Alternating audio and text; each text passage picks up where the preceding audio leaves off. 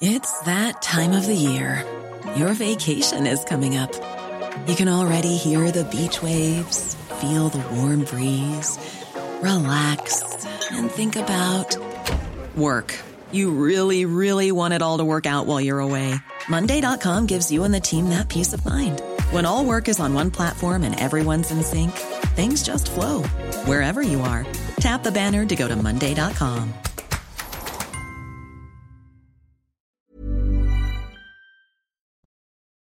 bienvenue sur CNews. Euh, Dans un instant, le débat 90 minutes info et je vous présenterai mes euh, invités du jour que vous voyez déjà apparaître en bas de votre écran. Mais puisqu'il est pratiquement, allez, à quelques secondes près, 15h30, on va retrouver euh, Jeanne Cancard pour le Flash Info.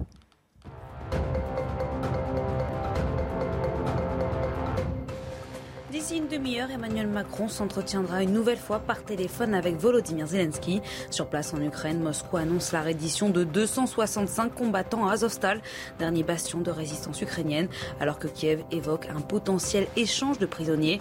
La prise totale de Mariupol, les stratégiques assiégée depuis début mars par les Russes, serait une victoire importante pour Vladimir Poutine. Elon Musk hésite encore avant de finaliser son achat de Twitter.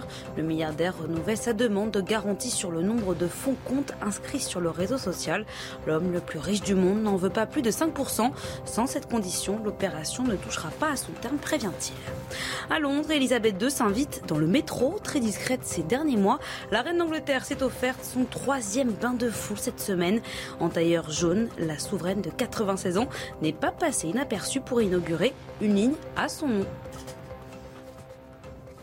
Merci beaucoup, Jeanne Cancard, et euh, à tout à l'heure. Pour m'accompagner aujourd'hui et débattre des, euh, des thèmes qu'on va euh, leur soumettre, j'accueille Caroline Pilastre. Bonjour. Je rappelle que vous êtes chroniqueuse à Sud Radio. Merci de nous avoir rejoints. À vos côtés, Laurent Dandrieux, vous êtes journaliste à Valeurs Actuelles. Bonjour. Merci d'être là également. Et bonjour à vous. Aurélie Gros nous a rejoint également, présidente de la France Vraiment et maire de Coudray-Monceau, qui se trouve en Essonne. À vos côtés, François Calfon, membre Bonjour. du bureau national du Parti Socialiste. On va évidemment parler politique. Elisabeth Borne est déjà au travail. Évidemment, ça n'a pas traîné parce que ça faisait trois semaines qu'on attendait cette nomination et maintenant on attend évidemment la formation de son gouvernement. Ce sera sa mission. Euh, un gouvernement attendu sans doute d'ici euh, demain pour euh, un Conseil des ministres, un premier Conseil des ministres euh, de ce nouveau quinquennat a priori prévu pour jeudi. Mais ce matin, la nouvelle première ministre, car c'est comme ça qu'il faut l'appeler ainsi, elle s'est rendue à l'Assemblée nationale pour assister à la réunion de, groupe et, montrer qu'elle entendait mener aussi à sa manière cette majorité en vue des, des législatives. On va retrouver sur place Elodie Huchard. Pour son premier déplacement, la Première ministre a donc tenu à rendre visite aux députés de la majorité qui tenaient leur réunion de groupe. Elle a donc été accueillie par Christophe Castaner, le président euh, du groupe de la majorité à l'Assemblée nationale. Christophe Castaner qui lui a dit, je cite, on te connaît, on t'a pratiqué, qui a souligné le caractère entier, la compétence unique et l'expérience d'Elisabeth Borne. Et puis il a eu cette phrase, j'ai l'habitude d'évoquer Elisabeth Borne comme la ministre qui rend les réformes impossibles possibles. Et puis Elisabeth Borne elle-même a pris euh, la parole un court instant. Elle a expliqué qu'elle était très heureuse d'être aux côtés des parlementaires. Elle leur a rappelé que selon elle, Emmanuel Macron a été élu sur un projet clair, ambitieux, qu'il fallait la majorité la plus large possible pour le mettre en œuvre. Elle a ajouté, je cite, je suis en campagne, je continue cette campagne. Vous pourrez compter sur moi pour être à vos côtés. Et puis Christophe Castaner qui a aussi prévenu, avec elle, on va bosser, mais la première ministre sera toujours à nos côtés. François Calfon, je vais commencer avec vous. Euh, en faisant le choix d'Elisabeth Borne, il a fait un peu le choix de, disons, de la logique, de la continuité. C'est un peu le titre euh, qu'a choisi le, Monde hein, dans son édition euh, euh, de la mi-journée. Néanmoins, effectivement, c'est pas un choix de rupture. Les électeurs de droite qui ont opté pour Emmanuel Macron, ils en seront un peu pour leur compte quand même hein, dans cette affaire. Ça faudra demander à Aurélie Gros. Mais en ce qui concerne la nomination de d'Elisabeth Borne, d'abord, je salue son, son arrivée parce qu'il n'est pas interdit d'être courtois, même si on peut avoir des idées différentes. Euh, ensuite, il est un fait qu'elle connaît bien les rouages de l'État. Je ne vais pas reprendre tout son CV, ça a été vu. Elle connaît en particulier les questions sociales. Alors, euh, d'aucuns disent qu'ils ont vécu l'enfer avec elle. Moi, j'ai envie d'avoir l'optimisme de la volonté et dire, euh, puisqu'elle a dit ça rapidement sur le perron de Matignon, il faut que les sujets passent par le dialogue social. J'ai envie de lui dire, il y a beaucoup de priorités sociales et ne foncez pas bille en tête sur cette retraite à 65 ans. Euh, dont, la nécessité n'est pas prouvée, mais en tout cas qui n'est pas la priorité principale. Oui. Euh, les Français attendent des réponses précises, urgentes. sur la question du pouvoir d'achat, sur le niveau des pensions, sur le niveau du SMIC. Bref, euh, il y a une angoisse qui se saisit du pays. Il y a même des pénuries alimentaires dans un certain nombre de, magasins. C'est ça qui est à l'ordre du jour. Donc si Mme Borne peut mettre sa grande compétence, dont personne ne doute d'ailleurs, au service des priorités réelles des Français, plutôt qu'au service du règlement, d'une certaine manière, d'une sorte de marqueur dogmatique qui est la question des, retraites, et dont personne ne s'accorde à dire que c'est la priorité, eh ben, c'est plutôt une bonne nouvelle. D'accord. Aurélie Gros, vous êtes d'accord pour dire qu'il va falloir s'atteler à, des priorités et que, en l'espèce, la réforme des, retraites, qui est un gros chantier qui a été déjà euh, très compliqué lorsqu'elle a été mise euh, sur le métier, on s'en souvient, beaucoup euh, d'opposition, ça n'est pas l'urgence du moment, compte tenu de tout ce qu'on vit comme crise. Alors, d'une part, pour moi, un Premier ministre, c'est celui qui doit faire réussir la France. Donc, j'espère bien que Mme Borne, Madame la Première ministre, pourra engager la France sur la France de la réussite, euh, pour avoir des, choses un peu différentes. Et surtout, j'ai noté euh, ce, tweet euh, d'Emmanuel Macron sur, sur la renaissance démocratique. Et j'espère que cette Première ministre, en premier engagement, ce qu'elle aura, c'est surtout cette nouvelle méthode qui a été promise pendant ces élections présidentielles. On a eu une élection présidentielle qui était hyper personnalisé. Un Emmanuel Macron, euh, figure, chef de file, euh, chef de tout. On connaît le président qui a tendance à diriger, à laisser que peu de place à son Premier ministre, qui est souvent un exécutant. On sait que Madame Borne est une, femme avec effectivement une tête bien faite, euh, une femme de dossier, une femme très intelligente, mais qui n'a pas d'expérience de, terrain. Donc je salue d'ailleurs le fait qu'elle se présente aux législatives, parce qu'il faut savoir aussi se confronter aux citoyens. Mais effectivement, aujourd'hui, les Français attendent aussi des mesures concrètes pour leur quotidien. Je pense d'ailleurs au pouvoir d'achat et j'espère qu'elle aura euh, cette nouvelle méthode dont je parlerai juste après, cette nouvelle méthode qui euh, sera d'aller au plus proche. C'est-à-dire que si on parle pouvoir d'achat, si on parle par exemple des chèques euh, énergie, alimentation, euh, logement, bah, peut-être voir avec plus de pragmatisme qu'il faut s'adresser aux régions, que effectivement une personne qui habite dans la Creuse a peut-être besoin d'un chèque énergie, mais une personne qui habite en région parisienne a peut-être plus besoin d'un chèque logement. Je crois qu'il faut qu'elle aille dans des mesures au plus proche du terrain et qu'elle engage cette nouvelle méthode que nous appelons de nos souhaits. Ça, veut dire d'une certaine manière, Caroline Pilastre, humaniser un petit peu le travail et se départir aussi de cette casquette de techno qu'on a voulu euh, trop souvent lui coller. On va voir si elle réussit dans cette entreprise aussi. Ça va être compliqué parce que c'est une techno, effectivement. Elle a un CV long comme le bras. Est-ce qu'elle sera dans la continuité hein, du précédent gouvernement? C'est vrai que M. Macron n'a pas pris euh, énormément de risques. En tout cas, elle n'a pas fait le choix de l'audace. la nommant. Non, exactement. Et d'un autre côté, hein, c'est une personne de confiance. Elle est mm. loyale. Donc, en dehors de son CV, elle avait déjà débuté la réforme des retraites bon courage à elle pour la continuer, mais évidemment, il va falloir qu'elle s'attelle aussi à la transition écologique, qui est quand même la carte blanche de ce nouveau mandat, ainsi que du pouvoir d'achat, comme vous le disiez, avec une France qui est fracturée sur la question sociale. Il y a aussi la crise en Ukraine. Donc moi, je lui laisse aussi le bénéfice du doute. C'est facile de taper sur les uns et les autres alors qu'elle n'a pas commencé à entamer sa fonction. Mais ce qui est évident, c'est que je pense que beaucoup ne vont pas lui faire de cadeaux parce que la période fait que c'est très compliqué. Cette France qu'on veut être rassemblée ne l'est pas et ne le sera sans doute certainement pas pour les cinq ans à venir. Mais quoi qu'il en soit, elle connaît les rouages du pouvoir. Il paraît que c'est quelqu'un d'austère, mais dans le bon sens du terme, c'est-à-dire sérieux. Et voilà, euh, à voir euh, si elle sera la collaboratrice, comme le disait si bien M. Sarkozy de Fillon, de M. Macron. On va, on va guetter aussi ce rapport, hein, ce, duo qui s'instaure euh, entre Emmanuel Macron et, sa nouvelle Première ministre. Laurent Dandrieux, avant de retrouver Gauthier Lebray pour le, le calendrier un petit peu de ce qui va se mettre en place d'ici euh, demain. Peut-être un dernier tour de table avec vous. Oui, je pense qu'il faut quand même pas oublier que si elle est euh, générale en chef, elle est générale en chef à titre doublement provisoire pour le moment, hein, parce qu'il faut d'abord euh, pour qu'elle puisse mener à bien sa mission, que le, le, président Macron ait une majorité aux législatives.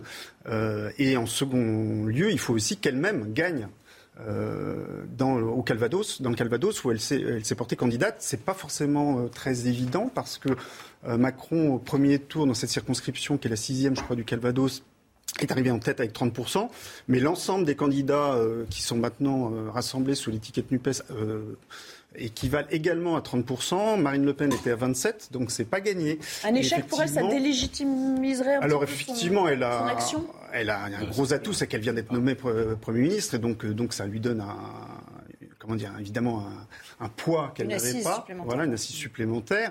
En revanche, c'est vrai que c'est son premier contact avec le terrain électoral et que c'est pas, ça n'est pas gagné d'avance. Alors, Gauthier Lebray, euh, euh, je ne vais pas vous demander à quoi va ressembler ce, gouvernement. Vous n'êtes pas dans, le secret des dieux. Néanmoins, vous avez peut-être une, idée de euh, ce qu'on aura dans les prochaines heures, c'est-à-dire des annonces peut-être dès demain. et puis, il va falloir se précipiter un petit peu pour faire les passations de pouvoir et, et, assurer le premier Conseil des ministres, sans doute jeudi, nous dit-on. Alors, faut être très prudent. Nelly, vous l'avez rappelé en ouverture de votre émission. Pendant trois semaines, on a annoncé que c'était le dernier Conseil des ministres. Donc, faut être très prudent. Le seul maître des horloges, eh bien, il est euh, du côté euh, de l'Elysée. Mais ce qu'on comprend, c'est que demain pourrait être le jour du remaniement et jeudi ou vendredi, eh bien, euh, du côté, eh bien, le premier Conseil des ministres de ce nouveau gouvernement. Alors, du côté de ceux qui pourraient rester, Gabriel Attal qui pourrait aller à l'enseignement supérieur, Gérald Darmanin qui pourrait rester place Beauvau au ministère de l'Intérieur. Du côté des départs, Éric Dupont-Moretti devrait quitter le gouvernement.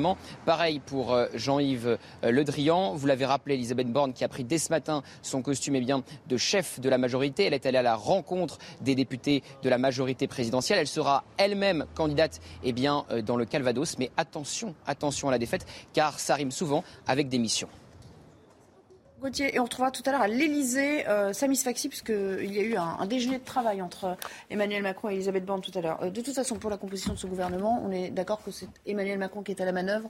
Tout se passe à bah, l'Elysée. après, euh, on en parle, mais c'est lui qui Je lui ai souhaité le bon accueil. On dit que Mme Borne a du caractère, donc il faut qu'elle qu'elle porte son empreinte. Mais clairement, la fonction de Premier ministre depuis l'ère Macron, c'est une fonction de collaborateur. Et moins euh, nous sommes près du, départ de 2017, plus nous sommes près de maintenant, plus il s'agit d'une directrice de cabinet. On dit même qu'elle a été nommée parce qu'elle était proche d'Alexis Collère, qui était eux-mêmes collègues comme directeur de cabinet. Donc c'est même pas un sobriquet. Hein. Elle était directrice de cabinet de Madame Ségolène Royal. Euh, elle n'aura pas la main. Alors ensuite, on peut lire dans le mar de café. Moi, je suis un homme politique, je suis pas un journaliste, mais on peut supposer qu'ils voudront composer euh, son origine des gouvernements de gauche par un certain nombre de piliers de la droite et qu'elle continuera à saupoudrer de quelques euh, personnes issues de la gauche ce gouvernement. Mm. Hein, mais en clair, euh, euh, on a vu que finalement, pour le Premier ministre, pour le président de la République, Elisabeth Borne est un second choix, puisqu'on en parlait il y a bien longtemps. Beaucoup, d'ailleurs, je tiens à le dire, beaucoup de femmes socialistes ont refusé. Je, je pense à Carole Delga, qui est une social-démocrate claire sur ses convictions social-démocrates, mais qui n'est pas macroniste, ou je pense à Valérie Rabault, qui est la patronne des députés socialistes à l'Assemblée, qui ont euh, refusé finalement euh, de faire partie de ce gouvernement. Donc pour vous, c'est un peu un choix par défaut? Enfin, Je pousse un peu la, réflexion plus... plus... Ah, vous savez, euh, le critère principal avec M. Macron, c'est que le Premier ministre ne lui fasse jamais d'ombre. C'est-à-dire que même M. Édouard Philippe, que personne ne connaissait euh, avant qu'il ne a réussi à le, oui, bah, déstabiliser. Il l'a agacé. Mmh, et, et d'une certaine manière, d'une certaine manière, on peut le comprendre parce qu'à peine il est sorti, il a créé un parti politique suivant une jurisprudence bien connue. Bon, bah, il s'est prémuni avec M. Castex et sa faconde euh, qu'il créa un parti politique. Je pense qu'avec Mme Borne, il est plutôt tranquille de ce côté-là. Ah bah Encore qu'on ne sait pas, elle peut se révéler. Hein. Justement, vous, vous, parliez de, Jean Castex. Euh, c'est intéressant, il a rappelé, vous avez vu hein, euh, ce qu'il a dit au, moment de son départ, outre le fait qu'il allait repeindre les choses qui restaient en souffrance, ses volets ou je ne sais quoi, dans sa résidence des, Pyrénées-Orientales. Il a dit qu'il fallait veiller, ça c'est le conseil qu'il lui a donné, à ne jamais oublier les millions de concitoyens de ce qu'il appelle la France silencieuse, qui est la colonne vertébrale de notre pays, qui ne s'exprime pas forcément sur les réseaux sociaux, où les chaînes d'information continuent. Bon, là, on prend un peu pour nous, c'est pas grave. C'est intéressant, ce, ce leg, cette réflexion qu'il a. Et au fond, est-ce qu'il a raison, Caroline Pilastre? Oui, je trouve qu'il a totalement raison de lui donner ce conseil. Qu'on soit macroniste ou non, Quoi qu'il en soit, j'ai trouvé que c'était un beau discours d'adieu, hein, parce que c'était rempli de bonhomie, d'empathie, et il y avait qu'à voir l'ovation des collaborateurs. Mhm. C'est euh, la meilleure des récompenses. Mais de lui dire, voilà, fais attention, hein, parce qu'il y a quand même une colère qui gronde ou des gens qui ne se font pas entendre, qui représentent aussi la majorité dans ce pays, qui ne sont pas sur les réseaux sociaux, qui ne sont pas forcément dans les manifestations et ne font pas partie des Gilets jaunes, mais qui n'en pensent pas moins et qui ont ce côté politique. Puisqu'on sait très bien qu'en France, les sujets de prédilection sont la météo et la politique. Donc on est un peuple fondamentalement politisé. Même si, a priori, les Français ne se passionnent pas pour la nomination de ce gouvernement. Hein, non, pas pour ça, mais... pas... Euh, c'est vrai, euh, ça déchaîne peut-être pas les passions. Mais si vous voulez, dire qu'il ne faut pas être déconnecté, parce que c'est comme ça que moi je l'ai pris. Il ne faut pas être hors sol sous prétexte que c'est l'enfer de Matignon et qu'il représente l'élite politique. C'est un très bon conseil, parce que justement, moi, ce que je craignais avec cette nomination, c'est qu'on prenne quelqu'un de trop techno, hein, qui soit éloigné hein, d'une partie des Français. Bon, à voir. Je vous dis, je ne connais pas euh, cette dame, euh, à part ce qu'elle faisait précédemment dans le, le travail, elle avait un peu les mains dans le cambouis quand même. Hein, elle avait les mains dans le cambouis, mais en termes d'image, en termes de personnalité, à l'arrivée, elle était assez transparente. Alors, c'est pas méchant ce que je dis, hein, c'est pas péjoratif, mais voilà par la suite. Forcément, on endosse un nouveau costume quand on occupe. C'est vrai. Euh, Aurélie Gros, on n'a pas besoin d'être dans la revendication permanente ah pour avoir des attentes, avoir droit au, respect, à la dignité. C'est cela qu'il faut écouter aujourd'hui C'est cela qu'il faut écouter. C'est moi ce que j'appelle cette majorité silencieuse qui justement ne s'exprime jamais, qui n'est pas forcément effectivement en train de manifester tous les jours, qui ne n'insane pas euh, de, de, de, messages sur les Twitter et les Facebook. Ces personnes-là aujourd'hui attendent quoi? Ils attendent pas qu'on psychologise euh, toute la pensée de Castex, de Borne, de, de Macron. C'est des résultats, c'est un programme, c'est une nouvelle méthode. Vous parliez de la réforme des retraites. Pourquoi pas C'est une réforme qui est nécessaire. On est pour, on est contre. Mais dire on va lancer la réforme des retraites avant même d'avoir mis en place cette nouvelle méthode me paraît un peu osé. Et effectivement, on a mis à la tête du gouvernement une, personne plutôt euh, une technocrate, une, personne euh, qui, est effectivement une haut fonctionnaire, qui connaît bien les rouages de l'administration. Mais le message de Castex, c'est un message, à mon sens, qui est, euh, qui est essentiel. Il faut revenir à la méthode, répondre à cette méthode-là, installer tout de suite comment ça va se passer. Et, nous, ce qu'on appelle de notre vœu, c'est qu'elle fasse un signe, en tout cas vis-à-vis de ses citoyens et ses citoyens silencieux, qui ont envie euh, d'être dans la participation citoyenne, qui veulent la réforme des institutions. Et c'est pour ça que nous l'invitons au premier sommet citoyen de France, le G500 citoyen, le 3 et 4 juin à Marseille. Ah, ça y est, vous avez placé votre message. Ah bah oui, mais je suis obligée de le passer parce que c'est la majorité silencieuse qui organise ce... Surtout quand on sait euh, euh, que Laurent Berger, vous avez peut-être lu il y a quelques jours, nous promettait une rentrée sociale explosive. évidemment. Ce sont ses, propres mots. On va s'interrompre une seconde et je vous oublie pas, François Dandrieux. Le temps de rejoindre Jeanne Cancard, puisqu'il est 15h46 maintenant pour le Flash Info.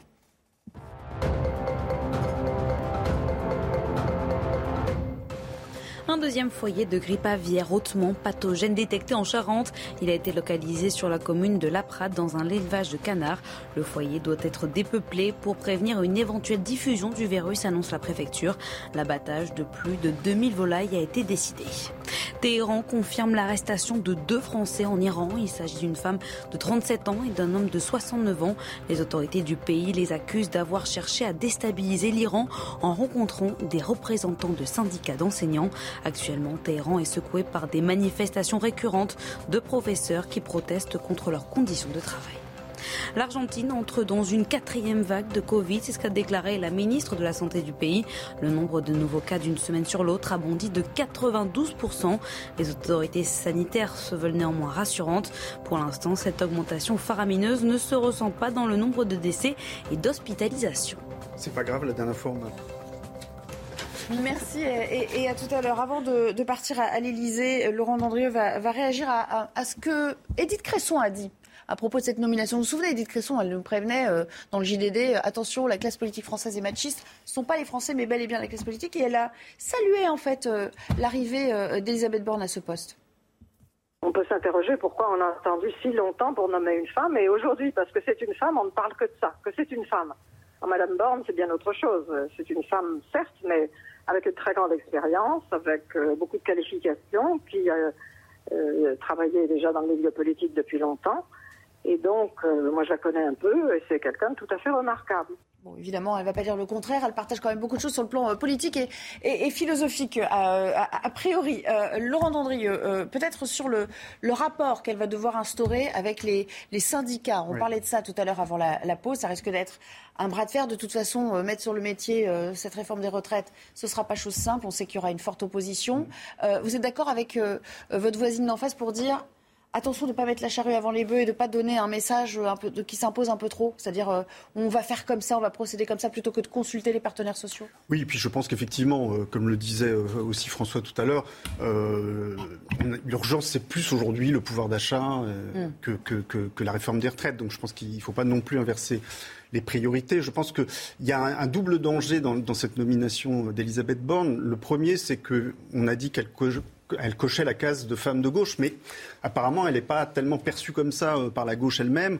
Euh, l'humanité euh, titrait sur, le, sur la casse sociale, dans, et même le, Rassemblement national, qui est très attentif à ces questions sociales, disait que c'était, elle était la, première ministre du, du, saccage social. Donc, elle est, on ne peut pas dire qu'elle soit très très bien reçue de ce, de, de, ce côté-là.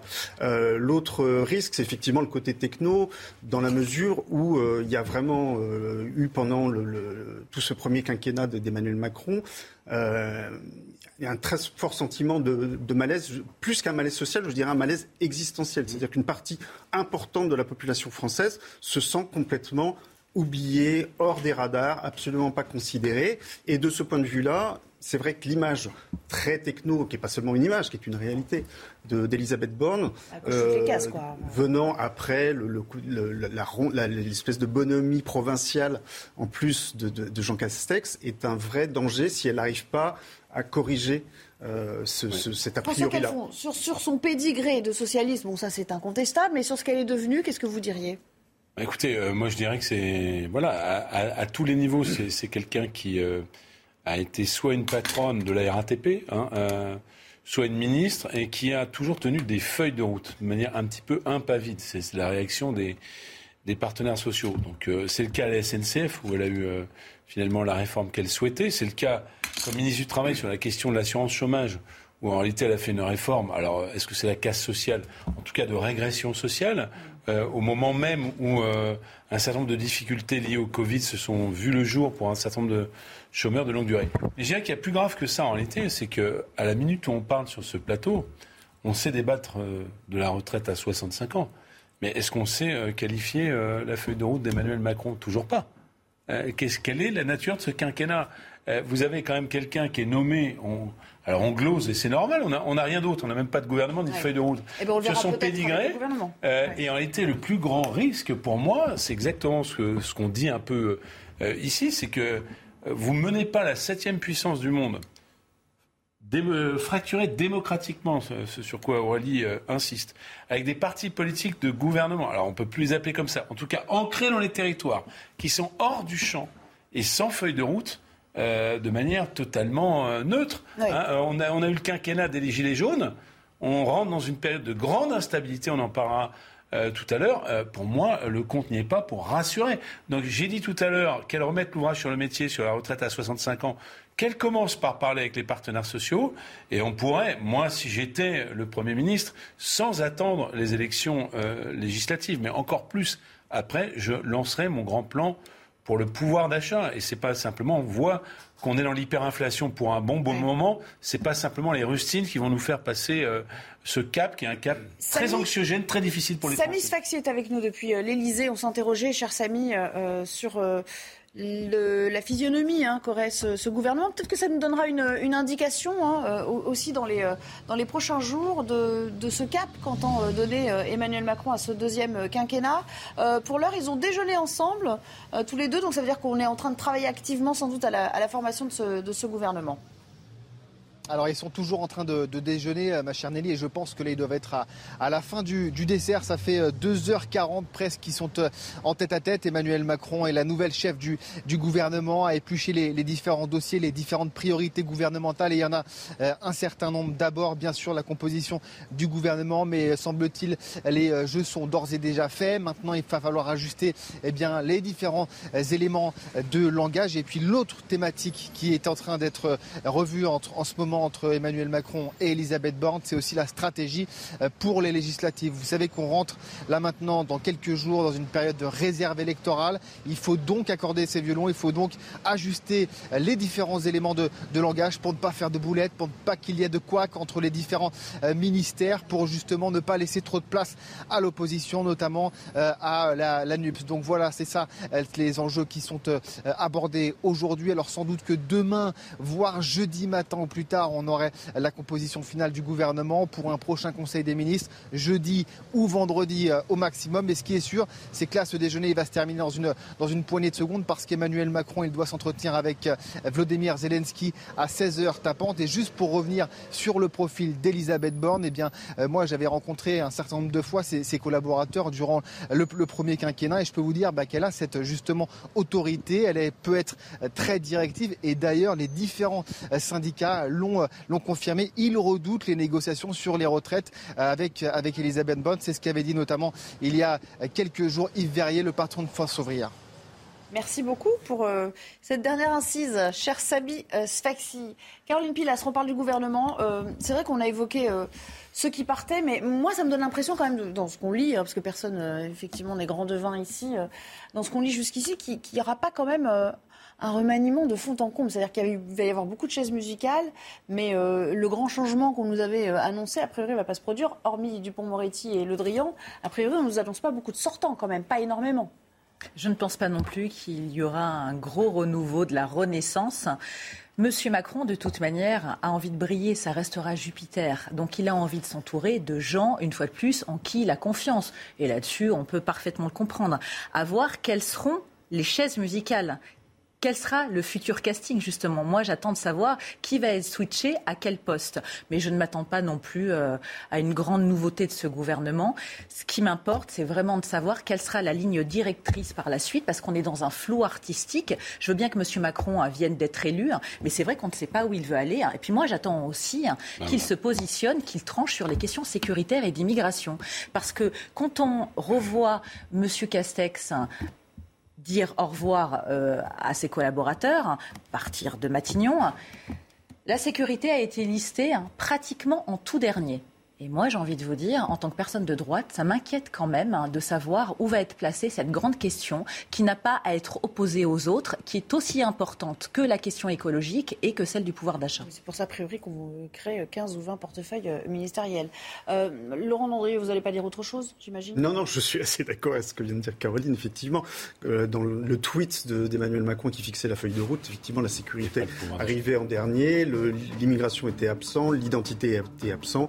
Euh, on sait que c'est des sujets qui ne passionnent pas euh, Emmanuel Macron. Malheureusement, je, crains que ça ne change pas euh, au cours de ce quinquennat, surtout effectivement avec un, Premier ministre assez techno à, la tête du gouvernement. Après, la question de la composition du gouvernement, je pense qu'il va quand même falloir faire de la place à un certain nombre de ralliés de la campagne. Je pense notamment à Eric Woerth. Je, pense que s'il n'en était pas, en tout cas, il, nous ferait un ulcère assez colossal.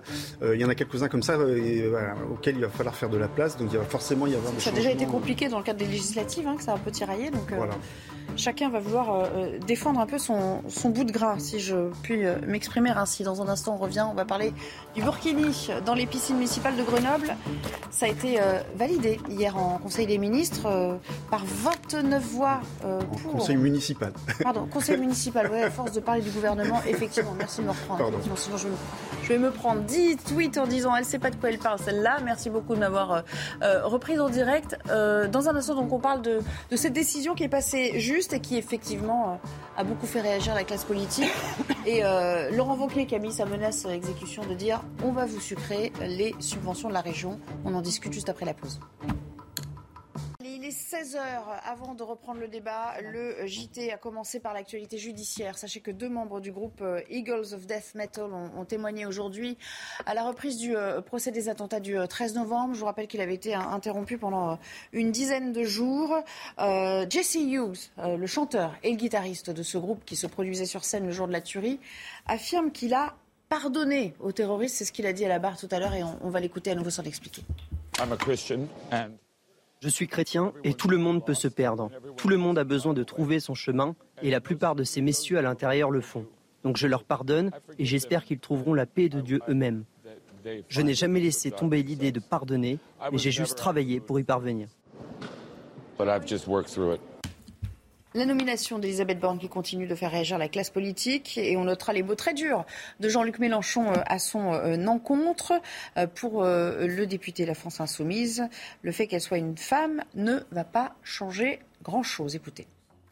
Borne qui est une caricature de ce que nous rejetons le plus durement de cet état du monde, de la relation des gouvernants aux gouvernés de ceux qui décident à ceux qui subissent. Elle représente la forme la plus brutale de tout ça. Alors on dit, c'est la première fois qu'il y a une femme. Fort bien.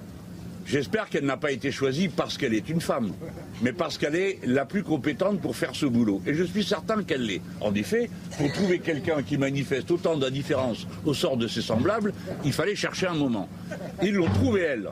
Est fraîchement nommée Première ministre, Elisabeth Borne travaille justement sur le choix de ses futurs ministres. Nous rejoignons euh, Gauthier Lebray à Matignon. Bonjour Gauthier.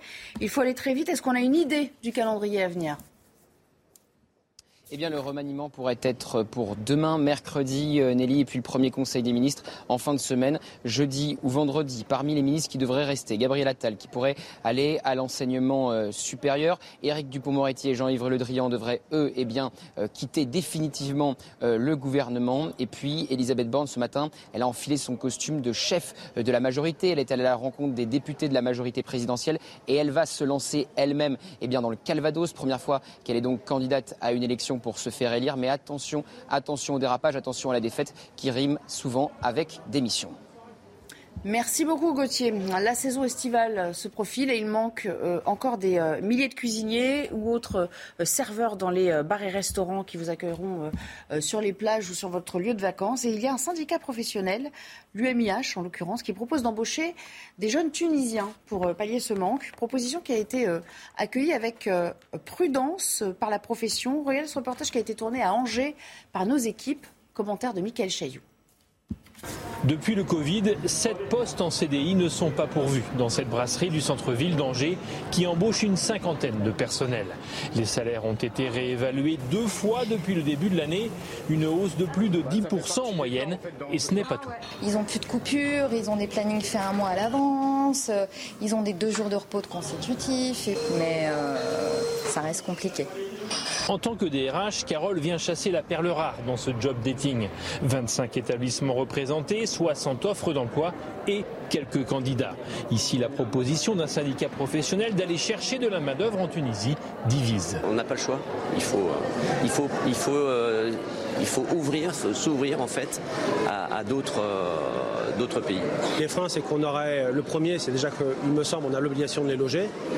Donc, quand on voit déjà ici sur Angers, comme d'autres villes, et notamment même sur les villes côtières et saisonnières, on a beaucoup de mal à loger nos salariés. Pour Carole, aller chercher des candidats en Tunisie, c'est plutôt une bonne idée sur le papier, à condition que l'administration soit aux côtés des restaurateurs pour faciliter toutes les démarches. Enfin, à Cannes, l'heure est au tout dernier préparatif. Le tapis rouge, vous allez le voir, a été euh, déroulé d'ores et déjà pour euh, euh, l'ouverture de la 75e édition. Ce sera à 19h tout à l'heure sur les marches du Palais des Festivals. Cérémonie qui sera présidée par Virginie Efira. Je vous rappelle que 21 films sont en, compétition pour la Palme d'Or cette année.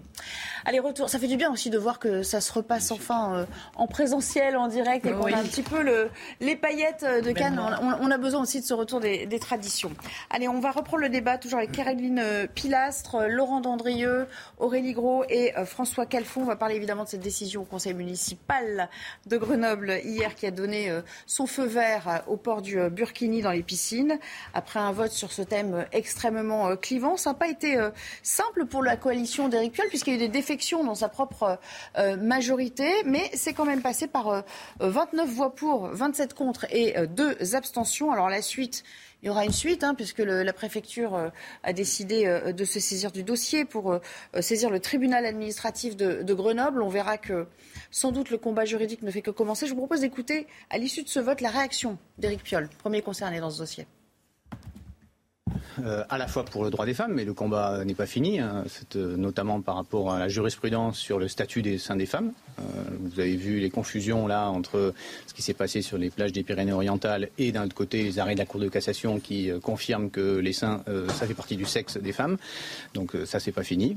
c'est une victoire pour la santé parce que j'avais encore cet après-midi quelqu'un qui m'écrivait en me disant bah, enfin, je vais pouvoir aller me baigner avec mon t-shirt anti-UV, je n'en pouvais plus et je ne souhaitais pas montrer mon ordonnance médicale euh, au, caissier à la piscine, euh, et puis aussi pour le respect de la laïcité. Voilà. Alors, le brevet de l'Isère, il va s'appuyer a priori sur un texte qui euh, a été introduit, vous savez, dans la loi sur le séparatisme, qui a est pas si vieille, hein, qui a été votée il y a moins d'un an, et qui porte sur ces actes portant gravement atteinte au principe de laïcité et de neutralité du service public. C'est là-dessus qu'il compte s'appuyer. Mais en même temps, vous savez, la maire de Rennes, où le burkini est également euh, autorisé, Nathalie Appéré, eh bien, elle estime euh, qu'il euh, ne peut pas être question de laïcité dans les piscines où les seules règles qui, selon elle, prévalent sont l'hygiène et la sécurité. Voici deux visions radicalement opposées deux manières radicalement différentes d'aborder la question. Sauf qu'en filigrane, évidemment, il y a d'autres considérations, Aurélie Gros. Bien sûr. Trois choses. La première, c'est que je trouve qu'en matière d'hygiène, justement, et je suis maire et on dirige des équipements publics, euh, ça me paraît être une, simple hérésie. Excusez-moi si je peux me permettre le propos hérésie. Euh, c'est, on n'a jamais vu des gens se baigner tout habillés.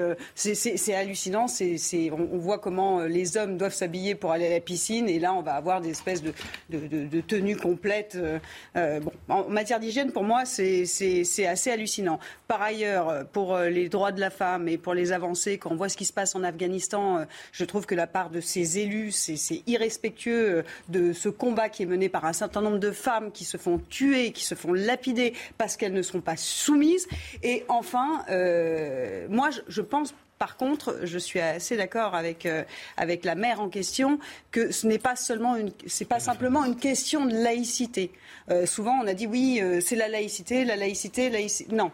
Est-ce que vous savez ce que veut dire Burkini? La définition de Burkini. La définition. Alors, c'est bikini. Moi, je sais pas, mais vous allez nous le bikini, dire. Et c'est Burqa. Oui, enfin, et La, définition dans le Larousse. Non, non, la, définition dans le Larousse de la burqa, c'est un vêtement traditionnel des femmes musulmanes qui dissimulent leur corps de la tête aux pieds. Une burqa, la définition, c'est une, un burkini, la définition, c'est une burqa pour aller dans l'eau.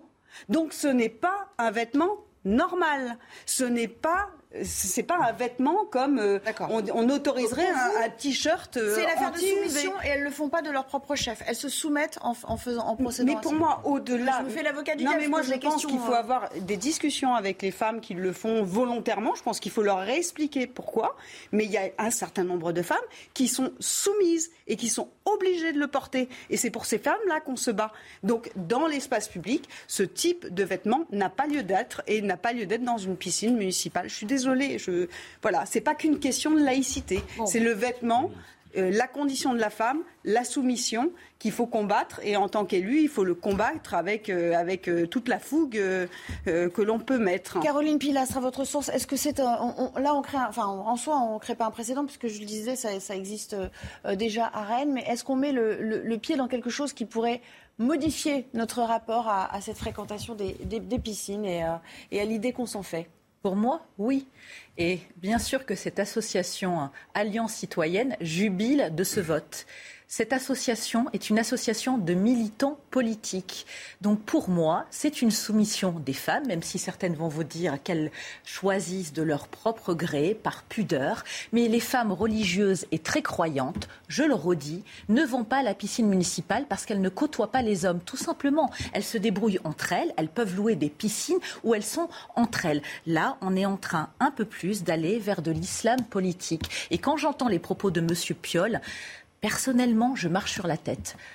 Lui il dit qu'il faut, il faut, le faire au nom de la liberté. Mais bien sûr, parce que lui mène un combat. En fait, pour lui, c'est une lutte contre une discrimination faite à ces femmes musulmanes. Mais si on fait des exceptions pour ce groupe de femmes, on fait des exceptions pour nous toutes.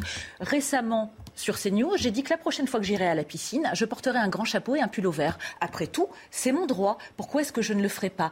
Moi, ça me pose un problème en termes de valeur, de laïcité, en termes de communauté, communauté pardon, nationale. Pour moi, ces femmes ne sont pas dans une communauté nationale, mais sont dans une communauté religieuse. Voilà. Et vous savez, derrière, de toute manière, cette idéologie, ce dogme ELV, les ELV, en partie, on les appelle quand même les pastèques, c'est-à-dire hein, vert à l'extérieur, rouge à l'intérieur. Il y a quand même toute une mentalité, un état d'esprit wokiste qui est en train de s'infiltrer de plus en plus dans notre société. Nous ne sommes pas des anglo-saxons, nous n'avons pas une culture multiculturaliste. François Calfon, c'est aussi à ce titre que vous, vous contestez l'alliance euh, ah, NUPES bon, Déjà, vous avez dit tout à l'heure, avant le journal, qu'il y avait 29 personnes qui avaient approuvé, ce qui est en réalité.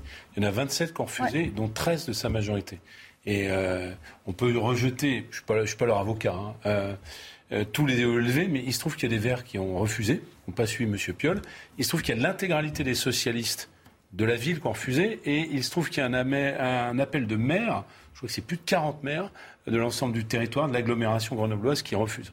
Donc attention, il y a une gauche qui refuse. Et moi, je suis de cette gauche qui refuse. Cette gauche-là, ce n'est pas ma gauche. Alors ensuite, il y a des débats, c'est vraiment un, comment dire, protéiforme ce débat. Ensuite, est-ce que c'est un débat sur la laïcité?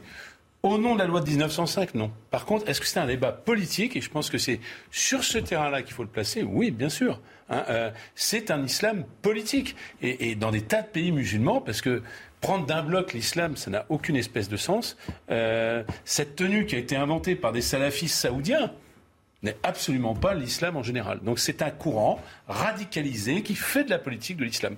Et moi, ce que je regrette, c'est que M. Piolle, d'abord, c'est un, maire. Un maire, c'est pas là pour envenimer, c'est là pour apaiser. Eh bien, il semble jubiler euh, de la captation euh, de l'ensemble de l'attention médiatique dans un pays très divisé, dans un pays euh, qui souffre. Euh, y compris de l'opinion internationale. Son conseil municipal était suivi par Al Jazeera, par CNN, l'ensemble des chaînes. Et alors. Euh, Soit pour il s'est enferré dans ce combat parce que. Pas enferré. Je vais vous dire exactement ce, est, ce, que je vois dans, ce que fait M. Piolle. Il y, a, trois éléments. D'abord, la médiatisation. C'est-à-dire qu'on voit bien que ça, lui fait plaisir. Ensuite, il cède, il faut, il faut le dire, appeler un chat un chat, il cède à une pression communautaire d'une association qui a été. Ça fait 4 ans qu'elle militait pour ça. Et enfin, troisième chose, c'est ce fameux débat sur le wokiste. Il y a une gauche, il y a une société, parce que dans les jeunes générations, ils sont ni de gauche ni de droite, mais ils regardent Netflix toute la journée. Et il y a une société euh, wokisée qui considère qu'il n'y a pas d'espace commun. Je ne parle pas de la laïcité. Et chacun fait ce qu'il veut. Et eh ben, le chacun fait ce qu'il veut. On ne fait plus société ensemble. Et quelque part, quand on entend M. Euh, Piolle dans un sabir idéologique où il défend le sein nu, il défend le voile intégral, etc., on voit bien qu'il a une vision, euh, j'allais dire, post-républicaine, post-universaliste euh, du fonctionnement d'une société. Et en vrai, ça ne marche pas. Ça crée des tensions. Je dis un dernier élément politique. Je crois que M. Piolle est un militant antifasciste de la première et de la dernière heure. Mais il vient mettre du carburant dans, euh, finalement, le mouvement Reconquête, dans le Rassemblement national par son acte. Qui y gagne au final Il va polariser la société Qui y gagne au final? Les islamistes mmh. et l'extrême droite mmh. Est-ce que c'est ça qu'ils cherchent mmh. bah, S'ils cherchent ça, moi je suis de cette gauche qui veut faire majorité et qui n'est pas euh, finalement euh, euh, aux extrêmes de la société en stigmatisant et en ridiculisant notre propre camp. En tout cas, il y en a un qui est ni l'un ni l'autre. C'est Laurent Vauquier qui avait prévenu, hein, en tant que président de, de la région Aura, si vous allez au bout de cette entreprise, eh bien, nous supprimerons les subventions qu'accorde la région aux, municipalités et, c'est précisément ce qu'il entend faire. Il y a eu un communiqué qui est sorti en ce sens dans le courant de la soirée. Hier, on va l'écouter, Laurent Wauquiez s'en expliquer. pour moi, on va dire les choses clairement, c'est un scandale. C'est un scandale dans la conception de la France et dans la conception de la République. Le burkini, c'est pas un vêtement. Il faut dire les choses et avoir le courage de le dire. C'est un symbole politique. C'est le symbole de l'islamisme politique. C'est un symbole de soumission de la femme. Le message qu'envoie le maire de Grenoble quand il l'installe dans ses piscines, c'est de dire je cède par rapport aux revendications de l'islamisme. J'ai été très clair depuis le début. Si le maire de Grenoble adoptait cette décision, j'ai clairement dit que la région suspendrait toute collaboration avec lui. Je n'ai qu'une parole, c'est donc ce qu'on va faire immédiatement. De toute façon, ça ne va pas en rester là, Laurent Dandrieux, puisque Éric Ciotti, je crois, veut euh, présenter une proposition de loi hein, sur la, en la matière. Certains disent qu'il faut enlever ses prérogatives euh, au, au, maire. Euh, ça va faire bouger les lignes, de toute façon, cette décision? En tout cas, moi, je me réjouis d'une certaine façon que ce, cette polémique ramène la question euh, identitaire et la, question de la défense du mode de vie à la française euh, sur, le, terrain, parce que c'est vrai qu'on avait tendance à oublier, c'était noyé par les questions de, purement économiques et de pouvoir d'achat. Or, ce sont des questions aussi centrales. Ce que je trouve assez euh, fascinant, c'est qu'effectivement, euh, on sent bien dans la jubilation, effectivement, pour reprendre le mot d'Éric Piolle, qu'il il est tout content de s'être donné euh, une, bonne conscience progressiste à peu de compte. Il est d'ailleurs soutenu, euh, enfin, l'association Alliance citoyenne est soutenue par euh, à des subventions de la Commission européenne, mais aussi de l'Open Society de, George Soros. Donc effectivement, on sent bien qu'il y, y, a des gens qui poussent à travers cette revendication un agenda progressiste, mais cet agenda progressiste là, c'est ce que je trouve très intéressant à, souligner, c'est qu'il est, il est effectivement euh, destructeur d'un certain mode de vie à la française. Euh, on nous dit qu'il s'agit effectivement de, de, de, de, ne pas euh, ignorer une catégorie de la population, pardon, et, non, non, et, et, et de, et de s'adapter à, à, de nouvelles populations. Mais sauf cette adaptation, elle va toujours dans le même sens. Par exemple, il y a une, une commune en Allemagne qui est en train d'interdire les mini-jupes parce que ça risquerait de choquer ces populations-là. Et donc, c'est toujours dans le même sens. En fait, c'est dans le sens d'une soumission, dans le sens d'une islamisation progressive de bah, la lui, pour être exact, je pas d'avocat, je suis obligée de vous interrompre parce qu'il est... pour les seins nus, donc... Et pardon, je vais vous interrompre. Imaginez le mélange des genres. Je sais que le débat vous passionne et on y revient, mais puisqu'on a un petit peu débordé, il faut qu'on retrouve Jeanne Cancar pour le Flash Info.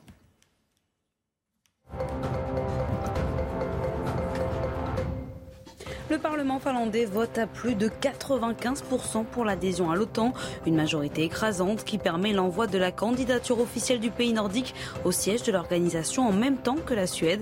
Les deux pays s'apprêtent ainsi à tourner la page de plusieurs décennies à l'écart des alliances militaires.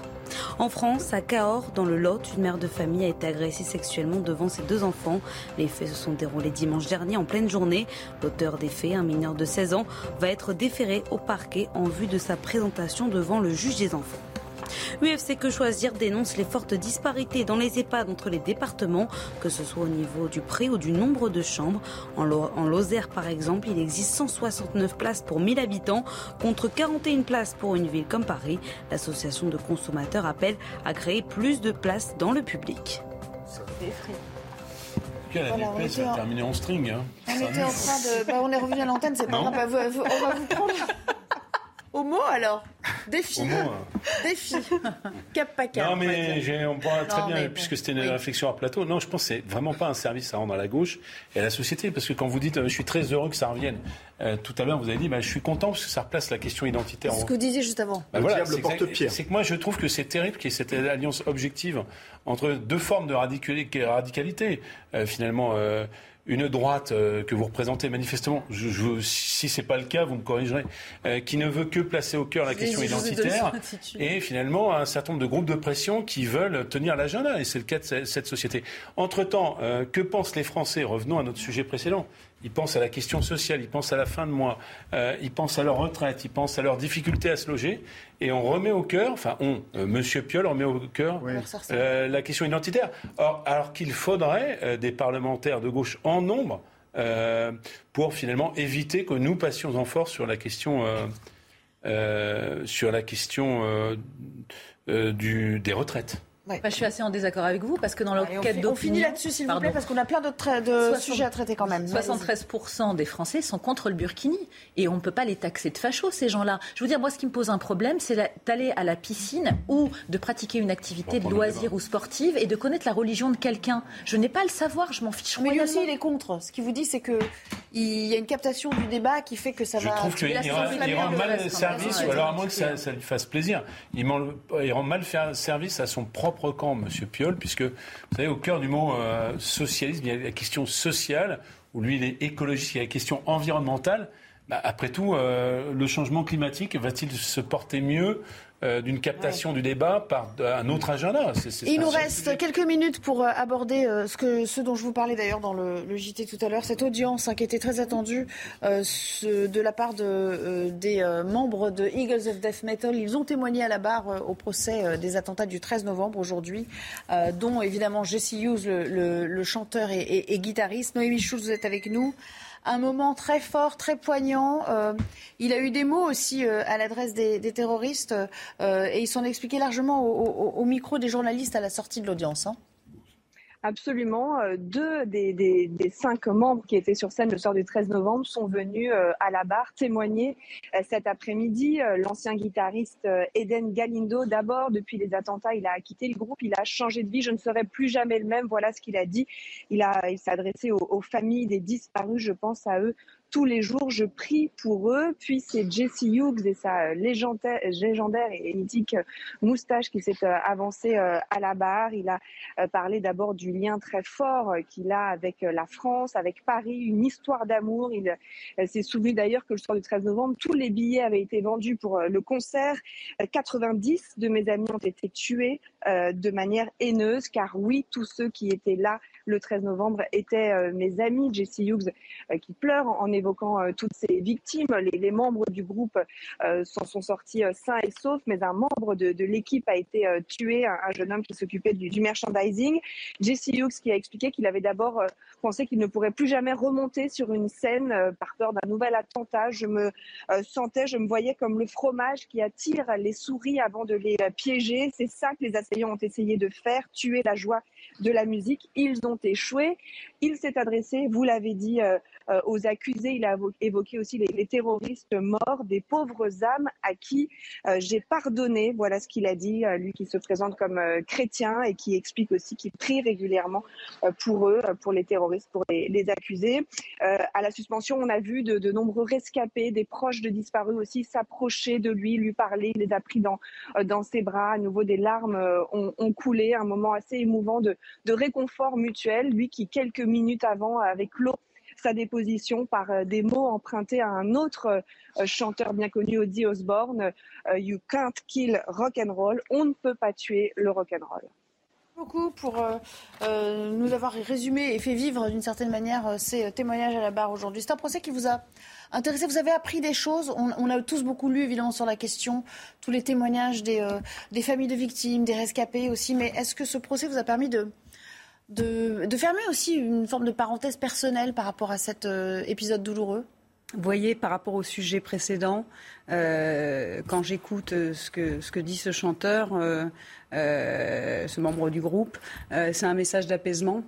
Euh, c'est un message d'apaisement. Euh, il, il, prône ça. D'ailleurs, il, hein, rentre, rentre pas euh, dans, le jeu du terrorisme et il rentre pas dans un combat politique qui fait plaisir aux islamistes, justement, contrairement aux maires dont on parlait avant et, qui prône cela et qui fait un jeu politique qui est dangereux et qui sépare la société française. Donc, quand je vois ce procès et quand je vois les, les mots, même s'il est difficile de pouvoir dire je pardonne aux terroristes, je pense que quelle famille peut pardonner aux terroristes? Je pense que je pense aux, victimes notamment, euh, euh, aux parents euh, de ces enfants qui sont morts dans les salles. Pardonner au terrorisme, c'est dur. Mais je trouve ce message est un message d'espoir et, et justement va au contraire de ce qu'aimeraient ces terroristes. Caroline Pilastre sentiment sur, euh, sur la manière euh, dont s'est tenu aussi ce, ce procès qui n'est pas fini, mais on sait que c'est un procès fleuve, euh, qui est filmé aussi, même si ce ne sera pas diffusé. C'est un procès pour l'histoire, on en a besoin en tant que, en tant que pays aussi, pour faire Bien sens de tout ça Ça fait partie malheureusement du devoir de mémoire. On sait tous où nous étions ce jour-là. Quelle grandeur d'âme, quelle abnégation, quelle compassion de la part euh, de ce chanteur. hein. Moi, je n'aurais pas pu, hein, personnellement. Mais non, je n'ai rien appris de plus que ce que je sais déjà sur l'idéologie. euh, macabre de ces individus. hein. Moi, j'aimerais que lorsqu'il se passe ce genre de choses, malheureusement, cela se reproduira parce qu'on sait très bien que ces personnes sont endoctrinées, que c'est une secte hein, à l'arrivée.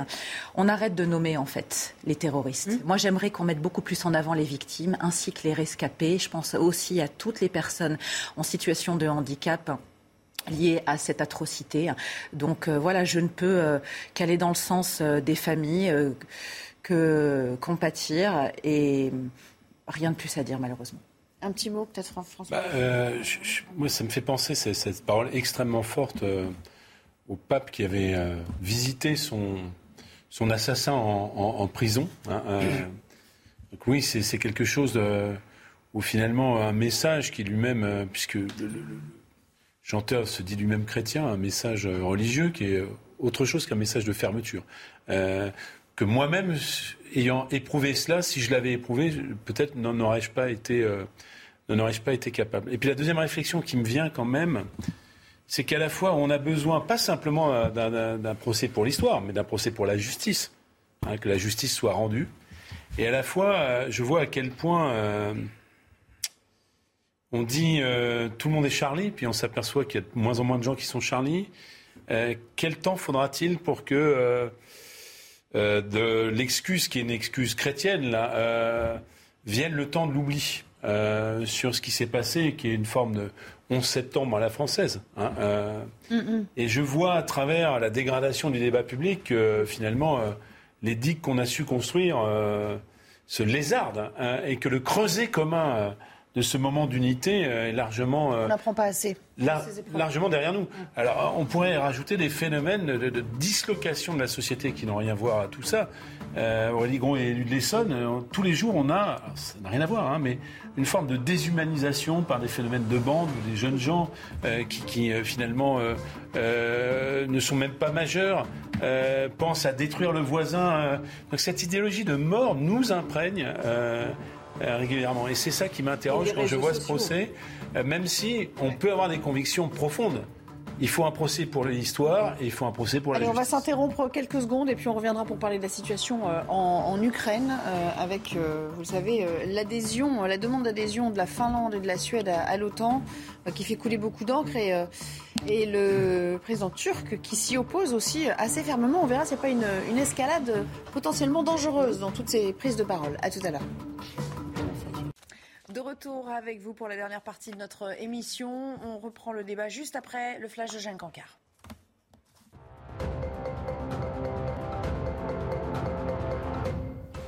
En Ukraine, alors que Moscou annonce la reddition de 265 soldats ukrainiens retranchés dans l'usine Azovstal, l'ultime poche de résistance face à l'armée russe dans le port de Mariupol, Kiev évoque de son côté un prochain échange contre des prisonniers russes. La prise totale de Mariupol, ville stratégique assiégée depuis début mars par les troupes de Vladimir Poutine, serait une victoire et une avancée importante pour Moscou, près de trois mois après le début du conflit. Dans le même temps, le groupe Kalouche Orchestra, vainqueur de l'Eurovision de cette année, est de retour en Ukraine. Les artistes ont annoncé qu'ils allaient faire une tournée en Europe pour récolter de l'argent pour les militaires ukrainiens. Avec sa chanson Stefania, l'Ukraine a remporté la 66e édition de la compétition samedi à Turin en Italie.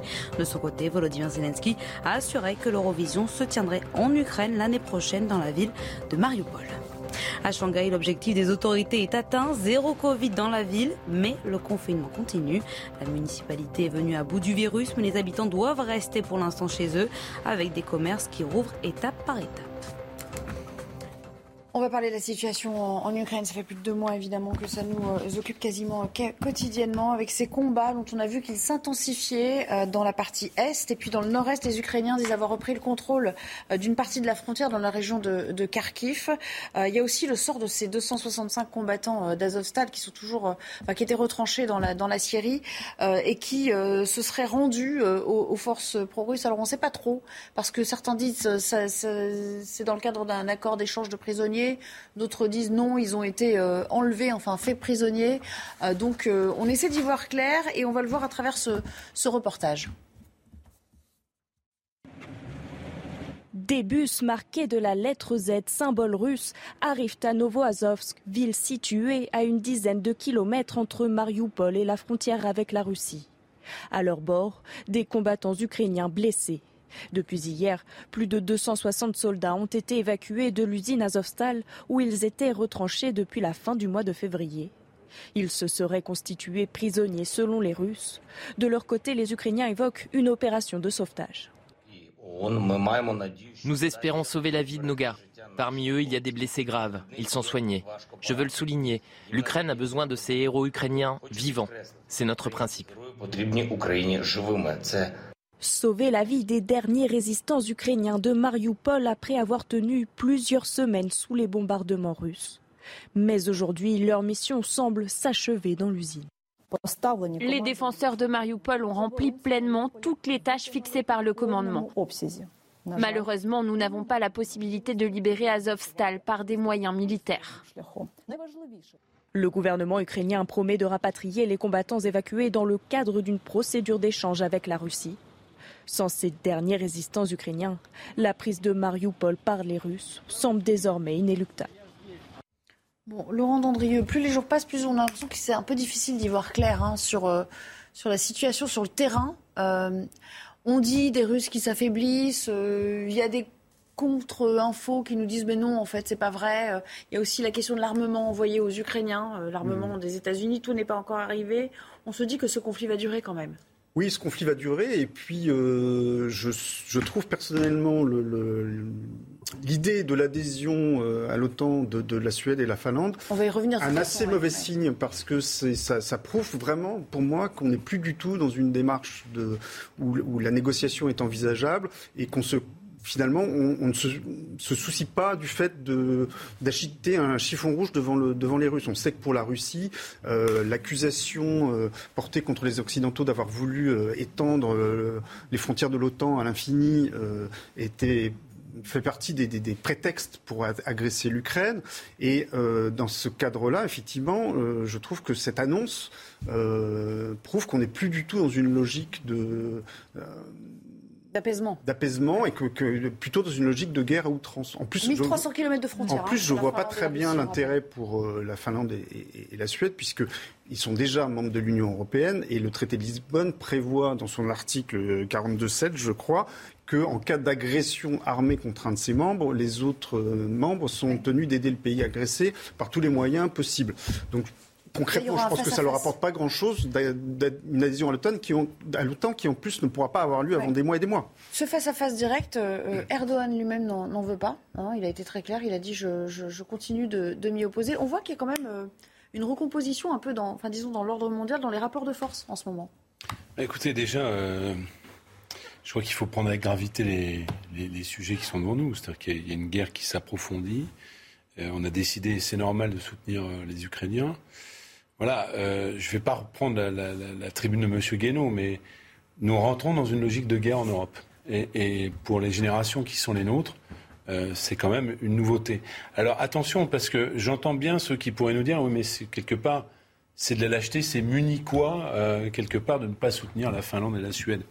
moi, je crois au contraire qu'il faut bien sûr mener la guerre, M. Poutine, sur le terrain ukrainien sans rentrer dans la co-belligérance, mais en réalité nous sommes dans la co-belligérance. De ce point de vue-là, moi je trouve que le président Macron, euh, je peux être dur avec lui, tout à l'heure sur les retraites à 65 ans, je le suis, a essayé de maintenir une forme d'équilibre euh, qui honore la France. C'est-à-dire que nous ne sommes pas les supplétifs des États-Unis. À la question de vous poser pourquoi ils veulent l'OTAN et pas l'Union européenne, bah, poser la question, c'est y répondre.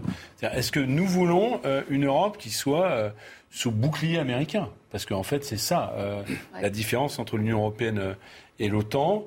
Euh, voilà, on voit bien qu'il y a des sujets de frontières, pas simplement en Ukraine, des frontières disputées. Je pense notamment à la Moldavie, qui est une ancienne république socialiste soviétique, et avec une minorité russophone. Moi, je ne voudrais pas que nous ayons en Moldavie, et puis demain en Roumanie, et puis demain en Finlande, toute une série de choses. Alors bien sûr, tout cela semble maîtrisé, mais subrepticement. À force de, le dire, subrepticement, comme vous dites, euh, il y a bah quand même une, gradation. En fait, on euh, regarde la photographie de, l'équilibre européen avant cette crise et la photographie de l'équilibre européen dans lequel nous sommes avec tous les impacts euh, qu'il y a chez nous. Économique et tout, oui. Bah, bien sûr, parce qu'il peut. Alors nous, on est une grande démocratie, encore riche, mais vous savez, au cœur de l'Europe centrale, Slovaquie, Hongrie, euh, Tchéquie, tous ces pays ultra dépendants du gaz russe, vous pouvez avoir des pays qui sont plus ou moins stables et qui peuvent dont les structures étatiques peuvent imploser. Je crois qu'il faut qu'on regarde ça avec un peu de sérieux et pas simplement dans cette espèce de, de, logique manichéenne des bons et des méchants. Aurélie Gros, il y a une grande précarité dans la situation actuelle. Ah oui, je pense, et je pense qu'on est vraiment au point d'achoppement euh, réel. Quand on voit ces deux pays qui veulent rejoindre l'OTAN, ça montre simplement qu'on est à la fin euh, de ces pays qui restaient un petit peu dans un vague et qui choisissaient à la carte. On est à la fin euh, des, des, pays tampons, des pays satellites. Et aujourd'hui, il va falloir choisir son camp, quel que soit le camp. Et c'est ce que chacun est en train de faire mais c'est très mauvais signe, en fin de compte, euh, pour cette, euh, ce qui se passe en Ukraine actuellement, quand des pays décident de rejoindre et demandent à rejoindre l'OTAN. Avant les grandes guerres, il y a toujours eu des blocs. Voilà, c'est quand même pas une très très bonne nouvelle euh, pour, pour, pour tout le monde, mais clairement,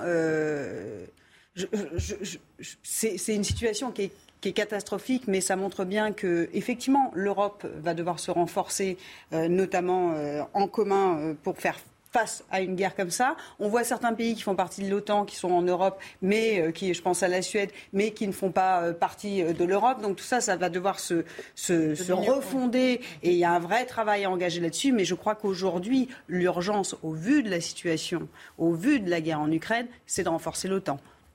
Caroline Pilastre, pour le, le, dernier mot et pour le climat qui est en train un petit peu de, on va dire, de se tendre quand même. Après, la Finlande et la Suède, ils font valoir leur argument de dire, voilà, on est en première ligne, euh, on craint effectivement que les velléités de, Vladimir Poutine ne s'arrêtent pas là, euh, mais effectivement, ça crée de facto une situation qui devient un peu plus difficilement maîtrisable. Quoi. Bien sûr, mais on peut entendre les revendications de la Finlande et de la Suède qui ont des frontières limitrophes avec la Russie. Quand on voit ce qui se passe en Ukraine, où M. Poutine est en train de raser littéralement ce pays, évidemment que la Finlande et la Suède ont peur pour leur sécurité et veulent de la protection. Mais qui dit autant dit Amérique. Et de toute manière, il en faut tellement peu à M. Poutine pour nous menacer, être constamment dans une propagande à la russe, que de toute manière, il trouve ce prétexte. Récemment, il a décidé de ne plus importer d'électricité à la Finlande sous couvert de dire oui. mais vous comprenez, euh, ils ont une ardoise. Précédemment, ils avaient déjà une ardoise. Donc on ne sait pas jusqu'où il va aller. Personne n'est dans sa tête. Et quoi qu'il en soit, il faut être ferme vis-à-vis de lui parce que c'est un rapport de force. Mais, Jusqu'ici, il dit, je cite juste Vladimir Poutine puisqu'elle en parle, euh, ces additions ne constituent pas, dit-il, une menace immédiate, mais le déploiement d'infrastructures militaires, qui seront entraînées de facto par une adhésion éventuelle, euh, entraînera une réponse. Mais attendez, je, pense qu'il faut régler ça d'une formule relativement simple qui a fait l'équilibre en Europe. Nous sommes anti-Poutine, mais nous ne sommes pas contre la Russie. Alors, euh, au-delà de M. Poutine. La Russie pourrait vivre comme une agression, et c'est ça qui doit nous intéresser, c'est les aspects structurels, le fait que euh, ces zones tampons qui ont été euh, finalement définies au lendemain de la Seconde Guerre mondiale euh, basculent dans un camp occidental. Moi, je crois que ça n'est pas une bonne méthode que de fonctionner à la surenchère avec M. Poutine. À ce stade, il n'y a pas d'agression constituée on peut armer euh, la Finlande sans qu'il rentre dans l'OTAN. Hein. On peut avoir des accords bilatéraux de défense. Et si vous voulez, euh, à un moment donné, euh, il faut aussi prendre la situation en toute sa complexité. Je donne un exemple puisque vous parlez d'énergie. Allez-y parce qu'on est en train de déborder. Une phrase. vous savez qu'actuellement, il y a des gazoducs qui passent par l'Ukraine et qui vont en Occident et dans lequel du gaz russe continue de passer. Et il y a même du gaz russe qui est encore livré à l'Ukraine aujourd'hui. vous voyez bien que la, la géopolitique, c'est pas les bons et les méchants, c'est un peu plus compliqué que ça. Et si on veut garder une certaine paix, euh, il faut que nous nous gardions euh, de trop de manichéisme. Merci à tous les quatre d'avoir euh, répondu à notre invitation. Aujourd'hui, c'est la fin de cette émission. Dans un instant, Laurence Ferrari pour le début de Punchline. Et je vous retrouve demain pour une nouvelle édition de 90 minutes info à 15h30. Excellent après-midi sur notre antenne. Téhéran confirme l'arrestation de deux Français en Iran. Il s'agit d'une femme de 37 ans et d'un homme de 69 ans. Les autorités du pays les accusent d'avoir cherché à déstabiliser l'Iran en rencontrant des représentants de syndicats d'enseignants. Actuellement, Téhéran est secoué par des manifestations récurrentes de professeurs qui protestent contre leurs conditions de travail. En France, coup d'envoi du Festival de Cannes après deux années sans monter des marches en raison de la pandémie. La 75e édition débute aujourd'hui avec pour président du jury Vincent Lindon et en film d'ouverture celui d'Azanavicius Coupé, le remake d'une comédie japonaise avec Romain